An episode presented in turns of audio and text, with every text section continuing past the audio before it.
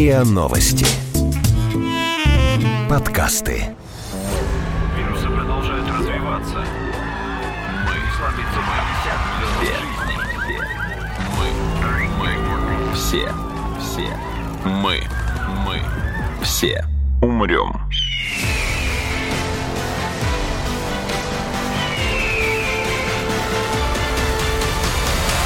Мы все умрем.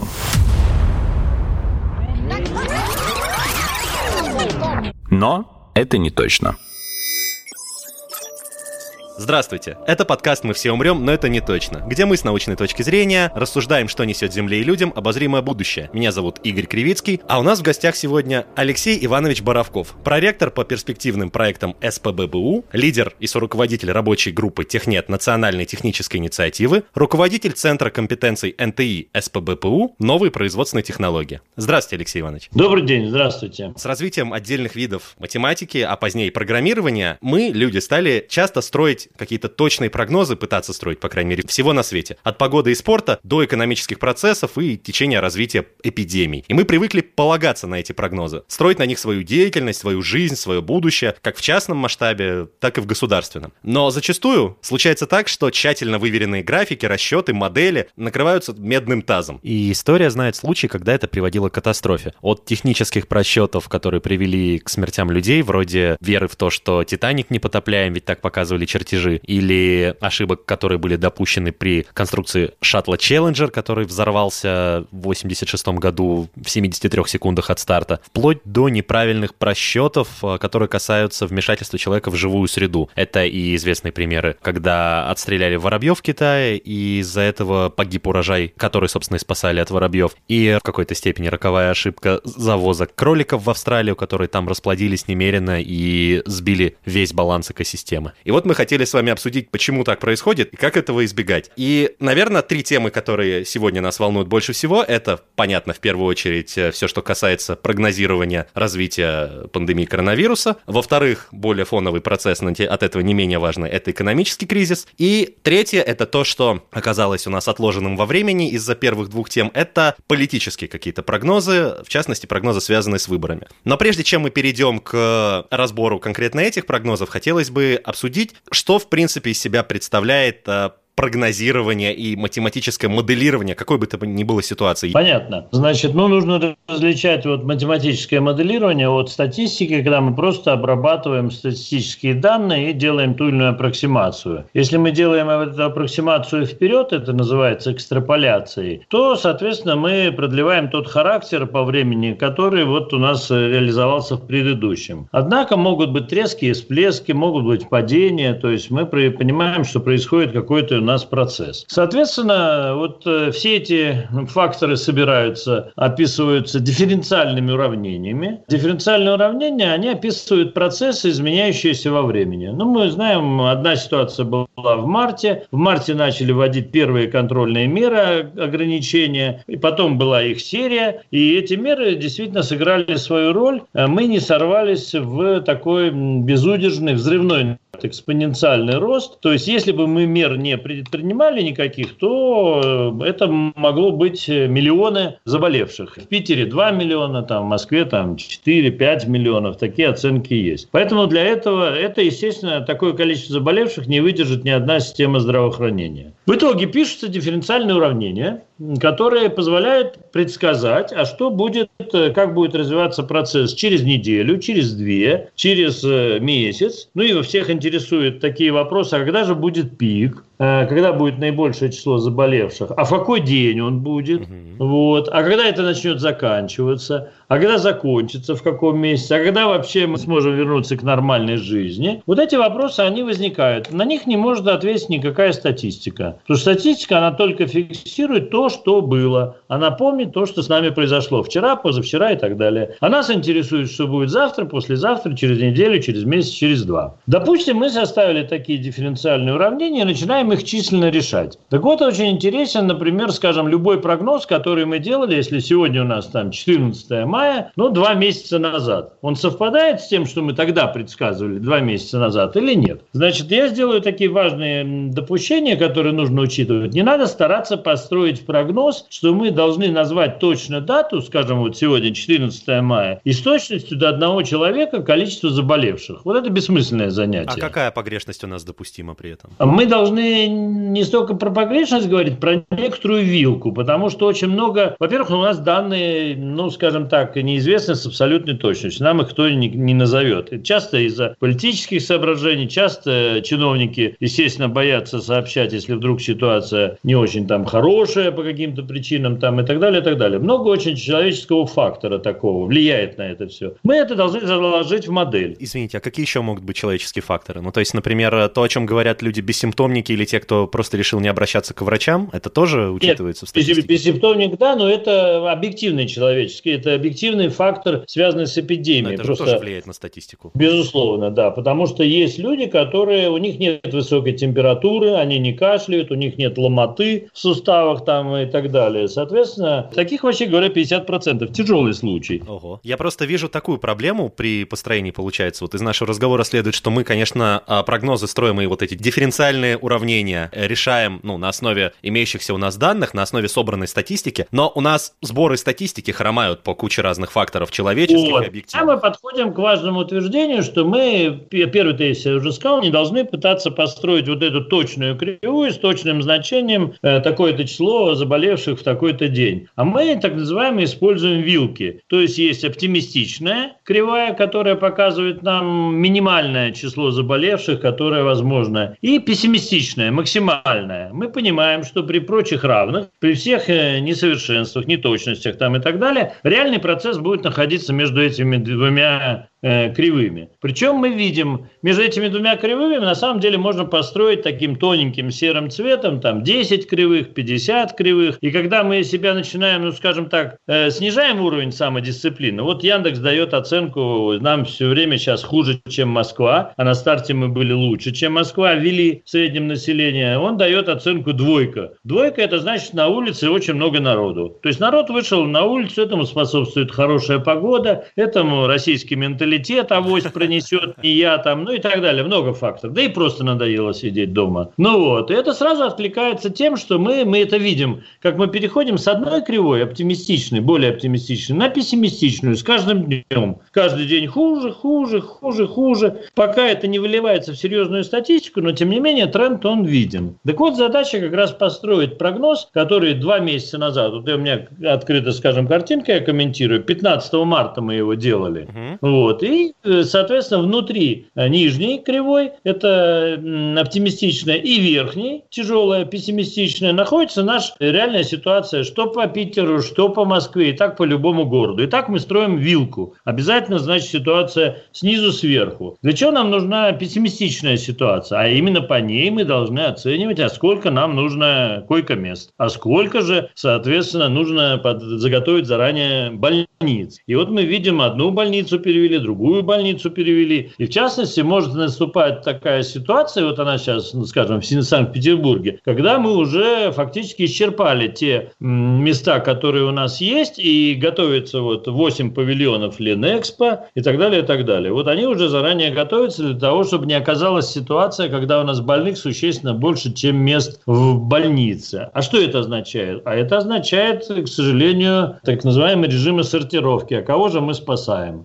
Ну, то есть есть, получается, мы не можем делать прогнозы, потому что слишком много человеческого фактора, который слишком часто, ну, в данной ситуации эпидемиологической. Нет, в том-то и дело можем, но другое дело, что это могут делать единицы, которые э, действительно профессионально умеют работать с этими вот неопределенностями. И вот первое, то, что я называл вилку строим, это называется интервальный подход. То есть мы все время зажимать должны нашу реальную ситуацию между оптимистичным сценарием, который, вообще говоря, мечтаем, но не реализуем стабилизуется, мы уже хуже все идет процесс. И пессимистичным. Пессимистичный, еще раз подчеркну, нам важен для того, чтобы соотнести его с имеющимися ресурсами системы здравоохранения. Если их не хватает, то нам срочно нужно ее наращивать, потенциал. А это мы выиграли неделю, две-три. То есть это мы сообщили руководству города за три недели, что вот будет такой пик, и надо к этому готовиться. Потому что вот инфекционные места, да еще реанимация, да еще аппараты ИВЛ мы подготовить быстро не можем. То есть верь в лучшее, готовься к худшему. Да, по факту. да, именно так. Я бы даже наоборот сказал, готовься к худшему, тогда появится надежда на лучшее.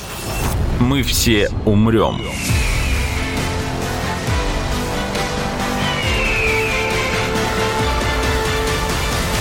Но это не точно. А такой вопрос по интерпретации статистики. Ну, то есть у нас цифры есть, и они вроде бы, ну, одинаковые. Ну, в смысле, я имею в виду, разные люди на них смотрят, видят О, одни и те же цифры. Хороший, хороший вопрос, да. Да, да, делают разные выводы. То есть, например, споры вокруг того, вышли мы на плато или не вышли. То есть смотрят люди на одни и те же цифры. Ну, это вообще, скажем, ну, я бы сказал так, детский сад, вот, разговоры про плато. Ну, давайте, чтобы разобраться с этим, и слушателям наверняка будет это интересно, мы посмотрим, э, скажем, э, ну, вот мы поднимаем поднимаемся в гору. Есть вершина горы, и мы поднялись на километр. И там есть плато. Вот, замечательно, есть плато. Но мы же не говорим, что мы на вершине, то есть пик прошли. Нет. Мы понимаем, что мы сейчас еще поднимемся на километр, и там еще у нас будет то есть плато. это временная стагнация. Временная, да, стабильность. Теперь откуда она берется? Часто говорят, тоже такой тезис неправильный. То есть это э, плато, связанное с ежедневным приростом. Да, у нас прирастает по 100, по 200 или там, по 300 человек каждый день неделю. Да, казалось базовое плато. Но если мы их суммируем, то там-то, извините, по-прежнему у нас, соответственно, рост происходит общего числа заболевших. Другой тезис, который тоже звучит из очень высоких уст, вот, э, состоит в том, что вначале у нас было 16%, в день прирастало заболевших 16%, а сейчас, мол, 4. И упало у нас в 4 раза число заболевших за сутки. Правильно. Но мы забываем, от чего они отсчитывались, эти 16. 16 отсчитывались, скажем, в начале там, или в середине марта, или в апреле, когда у нас было, допустим, ну давайте для простоты расчетов, 5 тысяч заболевших всего, а сейчас у нас 150 тысяч. То есть, что такое 16 э, делю на 4%? В 4 раза у нас число заболевших уменьшилось, скажем, а число э, прирост ежедневный, а число заболевших с 5 до 150 в 30 раз. То есть это цифра лукавая, она ласкает слух, но с другой стороны мы забываем, что 4% мы сосчитали от 150 тысяч заболевших. Поэтому таких трактовок очень много, к сожалению. Вот. И плато, конечно, нас интересует то, которое на вершине. То есть когда у нас сравняется число заболевших в день и число выздоровевших, вот тогда мы будем говорить, о, мы этот пик начинаем вроде вроде как проходить. Скорее всего, это будет длиться несколько дней, вот, прежде чем ситуация изменится. За это отвечает так называемый коэффициент э, репродуктивности, он есть. Базовый коэффициент такой, э, соответственно, R0 он называется. Вот. Он должен стать меньше единицы, устойчиво меньше единицы. А что он означает? Больше единицы – это человек способен заражать. Соответственно, 2-3, коэффициент 2-3, а для коронавируса в разные моменты, в разных регионах он достигал даже 7, 8, там и так далее. Что это такое? Это означает, что человек каждый день в среднем может заразить, а может нет, но будем считать, что заразит 2-3 человека или 7 человек. Допустим, 2-3 он заражает. Но эти 2-3 тоже через небольшой инкубационный период становятся носителями активными и, соответственно, тоже заражают. В Дальше итоге через геометрическая прогрессия уже просто. Да, Лавина. фактически, что мы через месяц получим? А мы получим, что один человек породил 400 новых заболевших. Те прогнозы прогнозы, которые нам сейчас показывают официальные о том, вот как э, развивается эпидемия, когда стоит ждать ее пика, а потом прохождения пика и конца. Они, получается, будут меняться, на данный момент они актуальны, но все может перемениться, и прям вот сто процентов им верить и строить на них да, дальнейшие и, планы не стоит. Понимаете, как, как мы, э, живые существа, мы дышим, мы двигаемся, и прогноз тоже дышит. То есть он не стационарный раз навсегда, потому что он э, учитывает много факторов. Он же, это прогноз возникает в результате поведения поведения социально-экономической системы, в которой есть активные больные, которые могут заражать, есть другие, которые не зараженные, у каждого свой иммунитет, некоторые переболели, может быть, даже бессимптомно. То есть это живая система. Она живет, дышит. Она может пойти вся, вот выйти из самоизоляции там и отдыхать. И, как я говорил, с семьей поехать на автобусе, значит, в магазин. Вот. А там кто-то чихнул. Ну вот. Поэтому, если говорить прогноз про Санкт-Петербург сейчас, находясь вот 13-14 сегодня мая, то наш прогноз следующий, что в интервале от 24 до 25, в зависимости от того, как мы себя будем вести, то есть минимально оптимистично, это 7,5 тысяч, а у нас сейчас э, около 7. То есть 500 человек, что называется, мы можем приобрести среди активных. А если будем плохо вести, сорвемся, то есть, ну, как бы пренебрежение будет самоизоляции там и так далее, то мы выйдем на 11,5 тысяч. А если у нас сейчас 6 тысяч, а мы говорим, будет там в конце мая, в 20-х числах, через 10 дней, 2 недели 12 тысяч, в два раза, ну, мы понимаем, что эта э, ситуация-то ужасная. Ну вот. А если говорить по Москве, тоже я значит, данные достать тут. Вот. Там э, цифры, конечно, значительно более такие серьезные. Опять-таки, сейчас у нас там, э, будем считать, 107 э, тысяч. Соответственно, по тому, как мы идем, ну, Москва идет по ситуации, передо мной кривая с пиком, то пик ожидается там 23 мая, и будет он в расчете, скажем, 125 тысяч заболевших. То есть они добавят около 20 тысяч за эти дни. Вот. Итак, тезис. Москва находится на восходящей, как и Питер, пока кривой. И, соответственно, вводить на этой кривой, на восходящей кривой меры послабления, это очень опасно. Мы можем простимулировать этот рост и очень быстро сорваться на то, что число заболевших будет больше числа тех мест в больницах, которые есть. Ну, итак, резюме. Э, для чего нужны прогнозы? У нас на одной чашечке весов эпидемия, и она как-то распространяется со всеми особенностями, о которых мы говорим а на другой чашечке весов первое, что мы должны положить, ну, конечно, система здравоохранения. Это первое. С койко-местами, с реанимацией, с ИВЛами там, и так далее, чтобы максимально спасти число людей. Меньше было бы умерших. Второе это, конечно, экономика. Мы понимаем, что экономика в таком состоянии так долго условия самоизоляции, карантина, безработающих, где они нужны, ну, не протянет. Вчера вот я участвовал в такой же беседе, только, значит, э, с 78-м каналом по телевидению, и за мной выступала директор Центра занятости. И вот она назвала такую цифру, что с начала месяца, а всего-то у нас середина месяца, число безработных, ну, подавшихся заявления на биржу, в Санкт-Петербурге увеличилось в три раза. В три раза за две недели. А третий момент, который ляжет на чашечку весов, это система образования. И для мегаполисов это очень важно, потому что во многих ведущих университетах больше половины учащихся – это иногородние. И они приедут как раз из тех городов, где процесс только еще развивается, идет, потому что он отстает по фазе от Москвы, от Питера. Мы все умрем.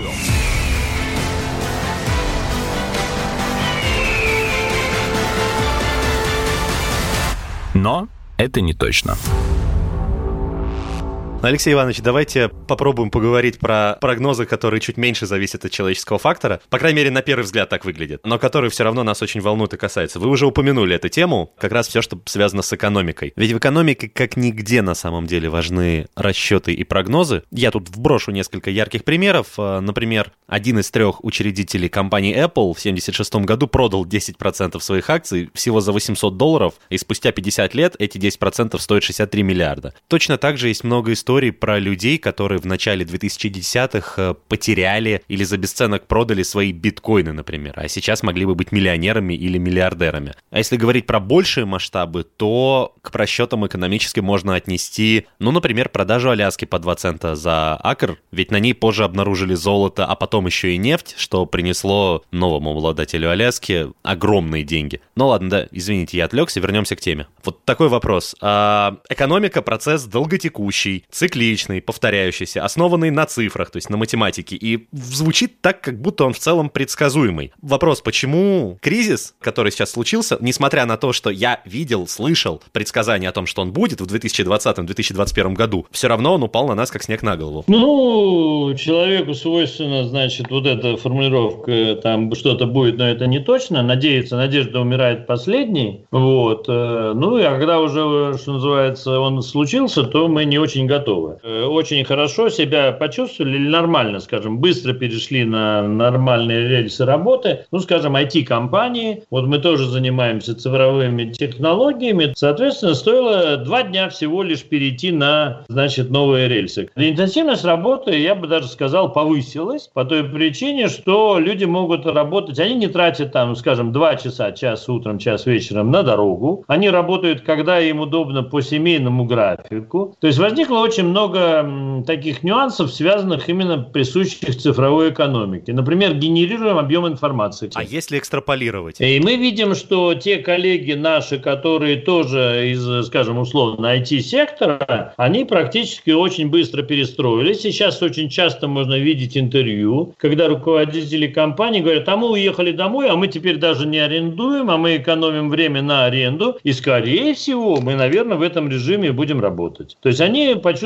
даже вот такой вкус. То есть цифровые технологии позволяют эффективно организовать распределенную работу. Совсем другое дело, когда сфера обслуживания, вот, ну там ресторанный бизнес, производство, станки. Мы говорили как нечто такое, э, мечта у нас была или образ там безлюдное производство, роботы, автоматизация, безлюдное. Вот. Но вот сейчас, конечно, многие серьезные компании, корпорации их подтолкнут в этом направлении. Вот кризис подтолкнет. То есть они будут стараться действительно автоматизировать, роботизировать и так далее большинство процессов, которыми можно управлять, ну, скажем так, издалека на удалении и выполнять эту работу. Ну вот. Поэтому, конечно, экономика, мы выйдем все другие. И мы слышим, был друг, а, другое развитие. Сейчас будет новая реальность, новая нормальность, говорят. То есть нормальные условия будут совсем другими. То есть хотели, не хотели, но цифровая трансформация бизнес-процессов происходит и будет происходить. Не всякого сомнения. Я слышал очень много таких комментариев о том, что очень хорошо выживет и разовьется все, что связано с IT и интернетом, и те бизнесы даже, которые не были в этой сфере, перейдут туда хотя бы частично. Но при этом вы сами назвали цифру три раза в одном только Петербурге за неделю, получается, выросло да. число без... официальное да. число безработных. Если говорить про другие сектора экономики, не IT, какие мы можем составить прогнозы, а потом, как бы возвращаясь к тому, что мы говорим все-таки о прогнозах и моделях, что в этих прогнозах и моделях может пойти не Смотрите, так и поменяться? я бы выделил три таких части, три периода. Первый период – это сейчас все э, будут сохранять свои имеющиеся финансы, ну, компании, у которых они есть, естественно, серьезные, будут формировать подушку безопасности и избавляться от издержек, то есть, ну, от лишних сотрудников, которые действительно не очень нужны, от э, лишних заказов вовне не захотят платить, будет кризис неплатежей, и надо к этому приготовиться. Вы рассчитывали на какие-то деньги, но их, скорее всего, вам не заплатят или заплатят позже. Вот. Второй период – это реально начнется трансформация бизнес-процесса. А как же мы должны сделать так, чтобы у нас своих затрат было бы меньше, цена владения была бы меньше и так далее. И третий – это период, когда будут выстраиваться новые коммуникационные связи, в том числе и цепочки поставщиков. А кто нам реально нужен? А с кем нам нужно дружить, развивать совместно бизнес для того, чтобы он был более устойчивый? То есть пойдет э, то, что называется, это хорошие слова, цифровая трансформация бизнес-процессов. А потом будет уже цифровая трансформация, создание бизнес-продуктов, новые будут модели, бизнес-модели возникать. А вот скажите мне, Алексей Иванович, вот то, что вы сейчас нарисовали, вот эту картину, вот этот прогноз, который вы составили, он на основе вот тех данных, которые вы наблюдаете сейчас. То есть вы, то, о чем вы говорили, вы взяли э, данные, вы взяли статистику и экстраполировали на будущее, так? В первую очередь берется структура экономики, это АКВЭД называется, и она зависит от региона. А сколько, какими видами деятельности занимается население, а какой они дают региональный ВВП, вклад. Вот. Там и обрабатывающая промышленность, там и туризм, там и так далее, и так далее. Дальше. По каждому из этой позиции АКВЭДа, это виды экономической деятельности, классификатор, мы можем э, оценить, кто потерял больше, кто меньше. Кто-то 10%, кто-то 100, 150 там, и так далее. И, соответственно, вот понимая эту структуру, понимая, что у всех потери э, разные, понимая, что, скорее всего, вот несколько кварталов будет рецессия экономики, то есть показатели будут ухудшаться, продолжаться. И в самых тяжелых таких прогнозах это может продлиться год или даже захватить следующее полугодие 2021 года. Вот. Э, нужно выстраивать как-то политику. Вот. Ясно, те, кто не выживут, они пополнят, уже пополнили, мы видим, в три раза число безработных в Питере только за май выросло э, биржу. И тогда появится ну, спрос, какие работники нужны. Если у них есть необходимые квалификации, они могут вписаться в новые бизнес-процессы. Поскольку мы сейчас находимся в ситуации, которую ну, раньше не наблюдали или не фиксировали, по крайней мере, а, в экономике, и процессы, которые сейчас происходят, они тоже слабо изучены, потому что они нам в нове. Насколько этим прогнозам можно вот доверять? Какова примерно вероятность того, что на самом деле все поменяется как-то не так, как мы сейчас считаем? Понимаете, чем хороши вот прогнозы на основе математических моделей? У тебя есть математическая модель, в нее входят те или иные параметры, характеристики. И ты можешь ими поварировать. Это называется анализ чувствительности. Ты задаешь там маленький параметр, большой, и смотришь, как откликается решение, прогноз.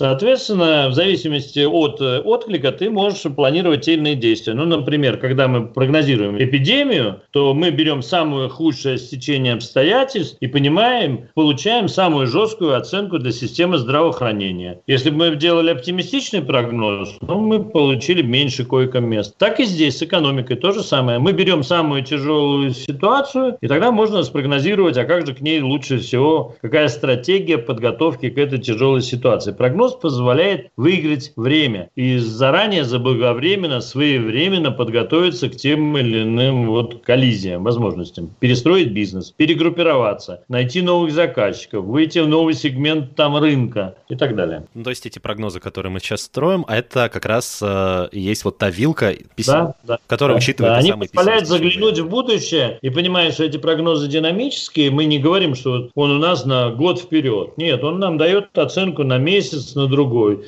За это время мы сделали правильные шаги, и потом прогноз уточнился. Ну, ничего страшного, мы уже готовы. Мы готовы, что он уточнится, что он будет чуть-чуть другой. Прогноз да. живая дышащая система, которая развивается да. вместе с ситуацией. Да, да, вот это mm. очень правильно, да, именно так.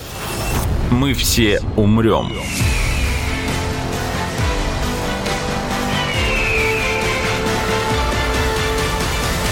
Но это не точно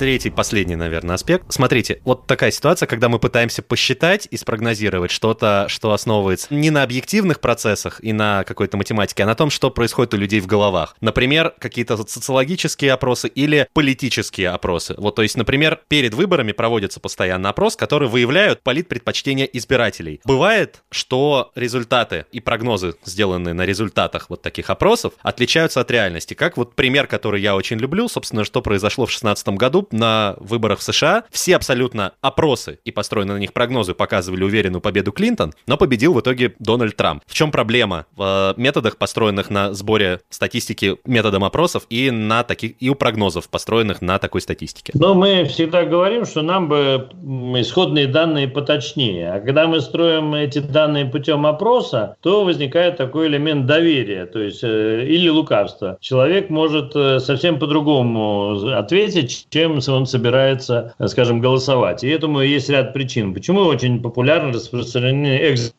пулы. Когда человек уже проголосовал, у него спрашивают, а что, я уже проголосовал, могу и рассказать. И они имеют очень, кстати, высокую степень точности прогноза. То есть э, спросили у всех проголосовавших, и еще, знаешь, не закончил участок там голосовать, например, люди приходят, а уже делают прогноз. И он очень точен. То есть, вот. Это очень важный момент. Но я бы сказал так, в технических системах мы научились моделировать с точностью там до единиц процентов. В социально-экономических, вот эпидемия, это социально-экономическая, это сложная система, много вовлечено акторов, вот людей, они болеют, выздоравливают, там, заражают и так далее. Мы действия какие-то предпринимаем, сначала ограничительные, потом ослабляем. Там, конечно, рассчитывать на ту точность в единицы процентов не приходится, и тогда мы разработали вот этот вот, то, что я называл, интервальный подход, и плюс варьируем параметрами, смотрим. Вот. Когда включается политика, вот, ну, э, совсем сложно. То есть я бы сказал, серьезных математических моделей в мире нет и, пожалуй, не будет, потому что что если физика, вот материальное производство, ну, промышленность, скажем, то там законы природы, законы физики действуют. В социально-экономических, а уже нет законов, есть закономерности, есть какие-то предположения, правдоподобные рассуждения там и так далее. Да, прецеденты, ну, статистика. Но статистика, она опять-таки показывает нам, как было, она не может нам с большой точностью предсказать, что так именно и будет. Или это процесс очень простой. Ну вот. А когда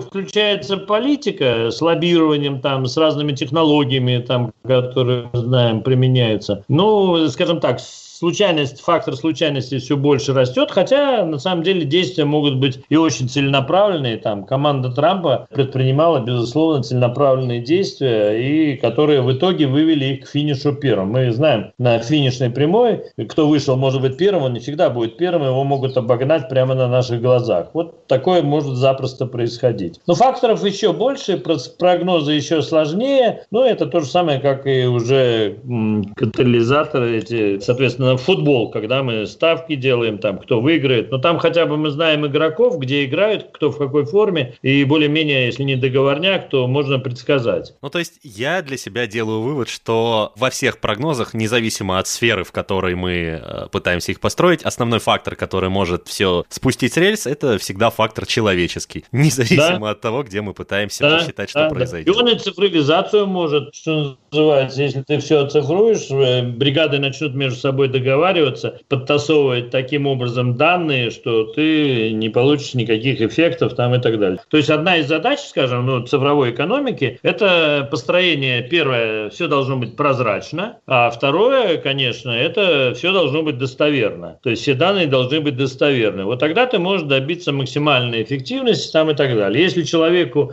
кому-то на разных уровнях это невыгодно, pociem управляющим, чиновникам, там, менеджерам, а владельцем. Соответственно, он вмешивается и вводит в систему возмущения, но он же не говорит всем, что я вот сейчас тут ну, что-то такое наделаю. Поэтому мы получаем совсем не тот результат, который ожидали. То есть, на самом деле, всегда нужно найти такой э, рациональный компромисс между безлюдностью и количеством специалистов необходимых, с системой управления. То есть, все время нужно искать оптимум. Вот как мы ищем сейчас, ну не скажу оптимум, но рациональная балансировка между э, темпами роста эпидемии и темпами подстройки системы здравоохранения, синхронизация, потому что это во времени мы делаем. Вот это придется делать все время, в том числе и в экономике, ну и в политике в недалеком будущем. Я лучше бы не смог подытожить этот разговор. Спасибо. Вам огромное спасибо, Алексей Иванович, за то, что приняли участие в записи этого подкаста. Спасибо за беседу, за вопросы. Удачи. Мы будем все жить, так что это точно. Это был подкаст «Мы все умрем, но это не точно». Подписывайтесь на наш подкаст на сайте ria.ru, в приложениях подкаст, в App Store и CastBox. Заходите, смотрите в Instagram ria нижнее подчеркивание подкастс и присылайте свои вопросы на подкаст собака rian.ru.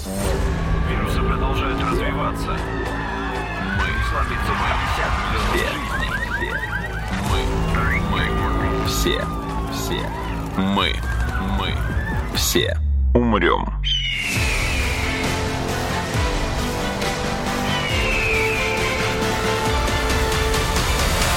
Мы все умрем.